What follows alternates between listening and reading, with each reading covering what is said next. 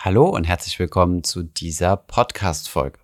In der heutigen Folge geht es mal um chinesische Aktien. Denn wer in Emerging Markets, also in Schwellenländer investieren möchte, der kommt ja um China nicht wirklich drumherum. Jetzt ist das Investieren in China aber nicht ganz risikolos und auch nicht ganz einfach. Denn es gibt verschiedenste Aktienkategorien, verschiedene Aktienklassen. Denn man kann als normaler Privatinvestor nicht einfach so in chinesische Aktien investieren, sondern muss da ein bisschen Umwege gehen. Deswegen beschäftigen wir uns in der heutigen Podcast-Folge mal mit den verschiedenen Aktientypen, welche Risiken der chinesische Aktienmarkt so mit sich bringt und welche Möglichkeiten es doch gibt, in chinesische Aktien zu investieren. Viel Spaß bei dieser Podcast-Folge.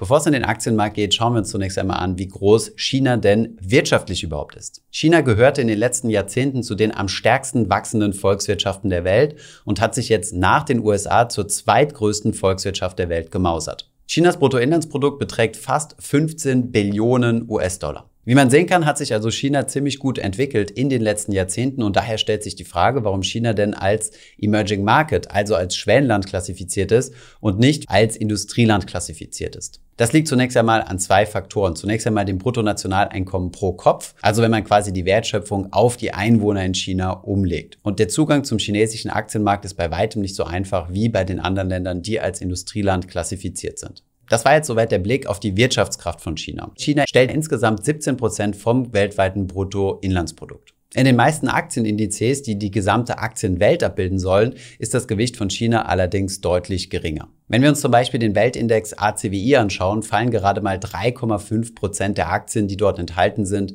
auf China. In einem 70-30-Portfolio, also 70% MSCI World, 30% MSCI Emerging Markets, wären wir bei ungefähr 9% China-Anteil. Bei den Emerging Markets ETFs, also den ETFs, die sich speziell auf Schwellenländer konzentrieren, ist der Anteil deutlich höher. Da liegt er in der Regel zwischen 30 und 33 Prozent. Wir sehen also, wenn du dir bisher ein Weltportfolio kreiert hast, hast du schon chinesische Aktien mit drin. Welche das genau sind, das schauen wir uns gleich an. Aber das Gewicht von chinesischen Aktien dürfte in deinem Portfolio noch relativ gering sein. Von daher vielleicht mal ein kleines Zwischenfazit, wenn du dich mit chinesischen Aktien unwohl fühlst, was wir jetzt mehrfach aus der Community mitbekommen haben, dann beruhigt dich das vielleicht schon mal zu wissen, dass dein Anteil gar nicht so hoch ist, wie man das allgemein denken könnte. Kommen wir jetzt einmal zum Thema, was wir eben angesprochen haben, nämlich dem Marktzugang.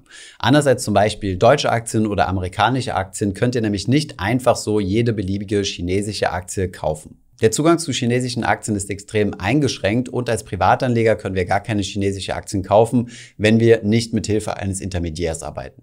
Deswegen gibt es verschiedene Hilfskonstruktionen und verschiedene Aktientypen, die uns trotzdem die Möglichkeit bieten, von chinesischen Aktien zu profitieren. Gehen wir diese jetzt mal nacheinander durch. Starten wir mit den chinesischen A-Aktien oder A-Shares. Das sind quasi die Original-China-Aktien, wenn man so will. Und diese sind am schwierigsten zugänglich, weil der Zugang für internationale Investoren am stärksten beschränkt ist. Bei diesen A-Aktien handelt es sich um chinesische Unternehmen, die in China ansässig sind und deren Aktien in Shanghai oder Shenzhen an der Börse gelistet sind. Die Aktien werden in Renminbi gehandelt, also der chinesischen Währung, und seit 2002 sind sie ausgewählten Finanzinvestoren zugänglich. Das bedeutet, du kannst nicht einfach diese China A-Shares über deinen Broker kaufen, sondern es können nur Qualified Foreign Institutional Investors.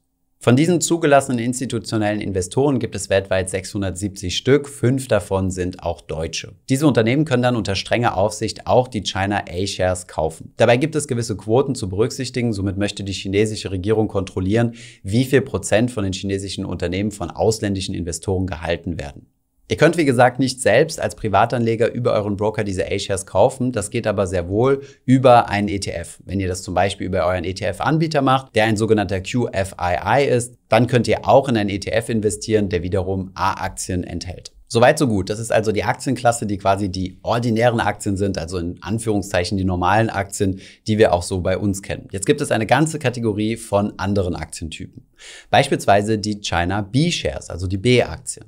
Diese haben etwas an Bedeutung verloren, da die A-Aktien seit 2002 teilweise auch institutionellen Investoren aus dem Ausland zugänglich sind. Aber diese B-Aktien hatten das Ziel, dass sie im Gegensatz zu den A-Aktien früher ebenfalls von institutionellen Investoren gekauft werden konnten. Hierbei handelt es sich dann um Aktien, die ebenfalls in Shanghai oder Shenzhen an der Börse gelistet sind, allerdings in einer anderen Währung, beispielsweise US-Dollar oder Hongkong-Dollar. Sowohl die A-Aktien als auch die B-Aktien sind also Mainland-Aktien. Das bedeutet, es sind beides Aktien, die in China selbst liegen. Jetzt gibt es aber noch verschiedene Konstrukte, die außerhalb von China laufen, über sogenannte Offshore-Konstruktionen. Eine Mischung daraus zwischen Onshore und Offshore sind die sogenannten H-Aktien. Diese Aktien sind an der Hongkonger Börse gelistet. Diese Aktien können gleichzeitig auch B-Shares sein und daraus lässt sich schon ableiten, worum es sich handelt. Es sind auch hier chinesische Unternehmen, die in Hongkong gehandelt werden, aber dadurch auch deutlich zugänglicher sind für ausländische Investoren. Kommen wir jetzt einmal zu den etwas komplizierteren Konstrukten, nämlich den Offshore-Konstrukten. Offshore bedeutet in diesem Fall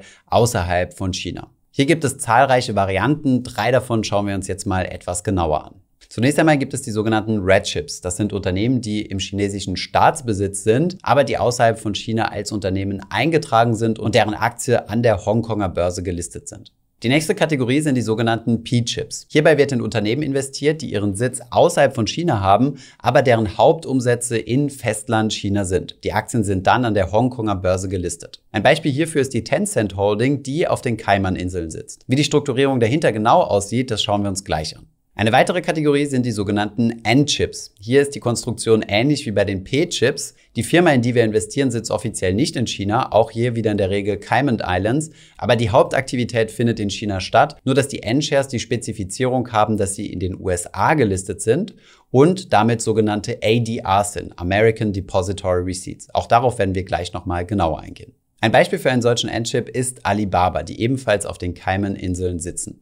Schauen wir uns deswegen jetzt mal diese Konstruktion mit den Cayman-Inseln etwas genauer an. Grundsätzlich haben chinesische Unternehmen das Problem, dass sie durch diese Restriktion, dass man die A-Shares nicht einfach frei kaufen kann, den Nachteil, dass sie am internationalen Kapitalmarkt nur sehr schwierig Geld einsammeln können. Deswegen bedienen sich chinesische Aktiengesellschaften einer Hilfskonstruktion, die über die Cayman Islands läuft, also eine Offshore-Konstruktion.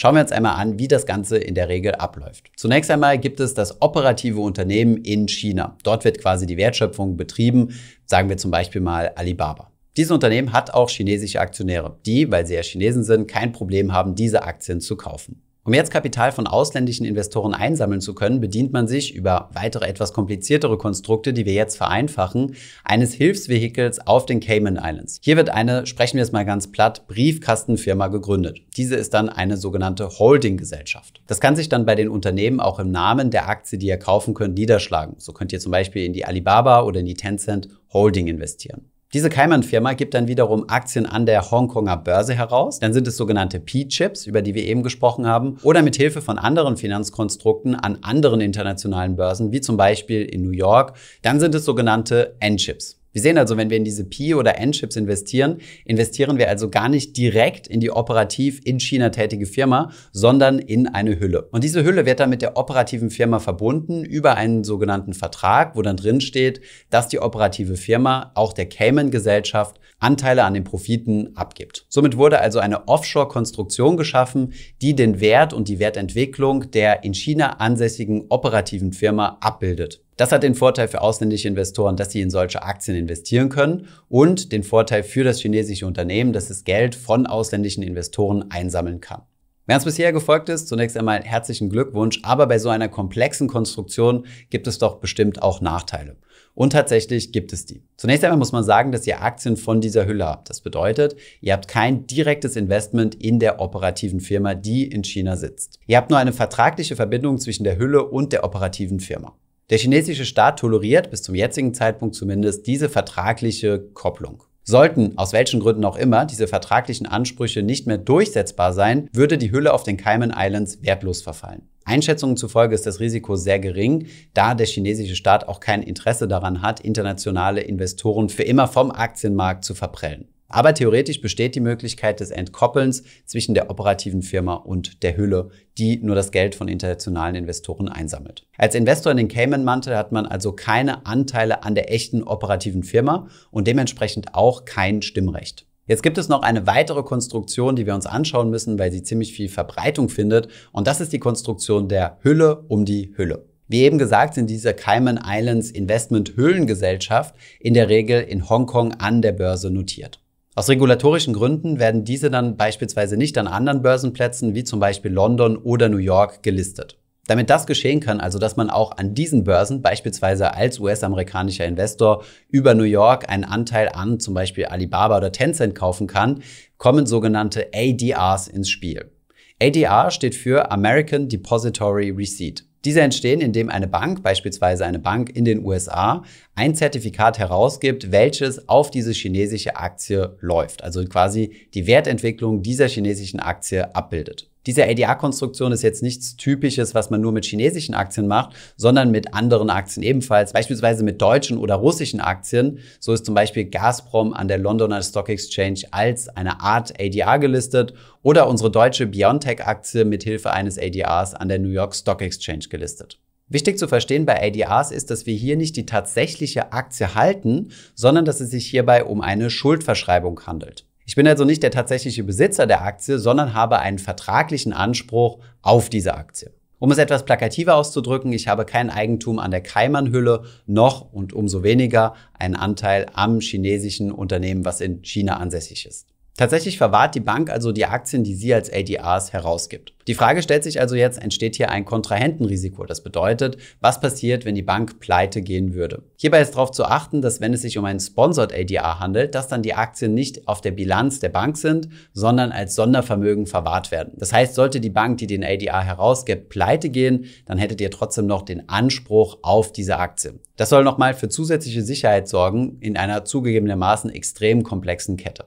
Fassen wir also noch einmal kurz zusammen. Es gibt auf der einen Seite die A-Shares. Das sind ganz normale, ordinäre Aktien von in China ansässigen Unternehmen, die in China gelistet sind, zu denen wir aber nur einen sehr schwierigen Zugang haben. Dann gibt es verschiedenste Offshore-Konstruktionen, wo man dann über Cayman Islands oder andere Konstruktionen, beispielsweise mit Hilfe von Hongkong, Geld von ausländischen Investoren einsammelt und nur indirekt an den chinesischen Firmen beteiligt ist. Diese im Ausland sitzenden Offshore-Firmen, die wir mal als Höhlen bezeichnet haben, können sich dann an verschiedensten Börsen listen lassen. Entweder lassen sie ihre Aktien direkt listen, beispielsweise an der Börse Hongkong oder anderen Börsen, oder es werden sogenannte ADRs erstellt, entweder mit Hilfe von Banken oder die Unternehmen geben diese selbst raus. Das waren soweit auch schon die verschiedenen Aktientypen, die es so gibt. Ich hoffe, ihr habt da noch den Durchblick behalten, denn jetzt steigen wir mal in die Indizes und ETF-Welt ein und schauen uns mal an, welche China-Aktien da enthalten sind. Wenn du in den MSCI Emerging Markets investierst, dann hast du rund 31 Prozent deines Kapitals, was in chinesische Aktien investiert ist. Diese 31 Prozent sind im Endeffekt der MSCI China Index. Das bedeutet, 31 Prozent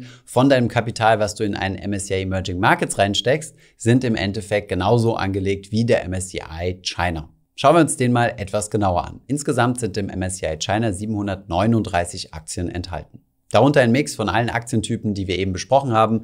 A-Shares, B-Shares, H-Shares, aber auch andere Konstruktionen wie P-Chips, N-Chips oder ADRs. Zum Start gab es im MSCI China einen relativ geringen Anteil der A-Shares, nämlich nur 5%. Dieser ist aber auf heute 20% angestiegen. Das bedeutet, 20% der enthaltenen Aktien sind die A-Shares, also sozusagen die echten China-Aktien. Aber auch andere Schwergewichte, wie zum Beispiel Alibaba und Tencent, sind im Index enthalten. Insgesamt ist der Index ziemlich konzentriert. Die Top 10 Positionen haben ein Gewicht von 41% im Index. Hinzu kommt außerdem, dass die A-Shares in Marktkapitalisierung gemessen auch die Aktienklasse sind, die am meisten Gewicht haben. Das bedeutet, die meisten chinesischen Unternehmen haben nur A-Shares herausgegeben, ohne die komplizierten Offshore-Konstruktionen drumherum. Aus diesem Grund könnte es die berechtigte Anmerkung oder den berechtigten Wunsch geben, nur in A-Shares zu investieren. Und auch hier hat MSCI ein Produkt, nämlich MSCI China A. Dieser Index nimmt nur A-China-Aktien auf. Insgesamt sind dort etwas weniger drin, nämlich genau 497. Dafür ist er an sich aber diversifizierter, da kein einzelnes Unternehmen so ein starkes Gewicht hat. Die Top 20 Unternehmen im Index haben hier gerade mal 20 Prozent. Das bedeutet deutlich breiter aufgeteilt als der MSCI China. Auf den MSCI China A-Index gibt es sogar einige ETFs. Eine Alternative hierzu ist der CSI 300. Dieser Index wird von den chinesischen Börsen selbst herausgegeben und beinhaltet die 300 größten A-Shares. Auch auf diesen Index gibt es ETFs, allerdings nicht so viele. Eine mögliche Kombination, die wir schon in einigen Community-Portfolios gesehen haben, ist es beispielsweise den MSCI Emerging Markets ex China zu kaufen. Dabei handelt es sich dann um einen ETF, der in Schwellenländer investiert, aber nicht in chinesische Aktien. Und zusätzlich zu diesem MSCI Emerging Markets ex China könntet ihr euch dann noch für einen reinen China-Index entscheiden, zum Beispiel diesen CSI 300, um sicherzustellen, dass ihr ausschließlich in A-Shares investiert. Was ihr dann aber im Hinterkopf behalten müsst, ist, dass dann solche Tech-Giganten wie zum Beispiel Alibaba und Tencent hier nicht mit im Portfolio drin sind. Das ist dann der Fall, wenn ihr in den MSCI Emerging Markets investiert, ohne das Ex-China. Ihr seht also, es gibt verschiedenste Möglichkeiten, sein Portfolio zusammenzustellen und gerade dieses Investment in China ist eine hochkomplexe Sache, einfach durch die Restriktionen, die von dort geschaffen werden, die unter anderem auch dazu beitragen, dass China noch als Schwellenland angesehen wird. Wem eine Investition in China zu heiß ist, der kann wie gesagt auf einen Ex-China-Index setzen. Aber ich finde es wichtig zu verstehen, was denn dahinter steckt, was denn die Kritikpunkte daran sind, dass man in chinesische Aktien investiert, um dann Entscheidungen für sich treffen zu können. Ein Grund übrigens, dass der MSCI China Index in Anführungszeichen nur 20% in A-Shares investiert, ist der Gedankengang des Indexanbieters, dass institutionelle Anleger ja zunächst einmal Zugriff auf diese A-Shares haben müssen. Das bedeutet, wenn MSCI jetzt einen solchen Index aufsetzt, ein ETF-Anbieter gerne einen ETF auf diesen Index machen würde, aber keinen Zugang zu diesen A-Shares hat, denn wir erinnern uns ja, man muss ja ein Qualified Foreign Institutional Investor sein, um überhaupt diese A-Shares kaufen zu können, dann ist das für den ETF-Anbieter ziemlich kompliziert. Insgesamt finde ich, dass man auf jeden Fall in Erwägung ziehen sollte, ebenfalls in chinesische Aktien zu investieren, denn wie wir eingangs gezeigt haben, ist die chinesische Volkswirtschaft gigantisch und bildet einen großen Teil der weltweiten Wertschöpfung ab. Ob ihr euch dann ausschließlich auf die A-Aktien konzentrieren wollt, wo ihr eine etwas höhere Rechtssicherheit habt, oder ob ihr euch dazu entscheidet, in alle China-Aktien zu investieren, unabhängig vom Typ, weil ihr dann zum Beispiel auch solche Tech-Giganten wie JD.com, Alibaba oder Tencent mit dem Portfolio habt, die Entscheidung müsst ihr dann selbst treffen. Ich persönlich werde weiter breit in Schwellenländer investieren und somit einen gewissen Anteil A-Shares haben, aber auch die anderen mit im Portfolio. Ich hoffe, diese Podcast-Folge hat dir gefallen. Wenn ja, dann zöger doch nicht in deinem Umfeld über diesen Podcast zu sprechen, bei Freunden und Bekannten. Ich denke, es gibt auch in deinem Umfeld viele Menschen, die sich für das Thema finanzielle Bildung interessieren oder interessieren sollten. Wenn du auf iTunes bist, würden wir uns auch freuen, wenn du uns eine positive Bewertung dalässt. Das hilft uns, den Podcast noch einfacher auffindbar zu machen. Alle wichtigen Links und Verweise findest du wie immer in den Show Notes zu diesem Podcast. Vielen Dank fürs Zuhören und bis zum nächsten Mal.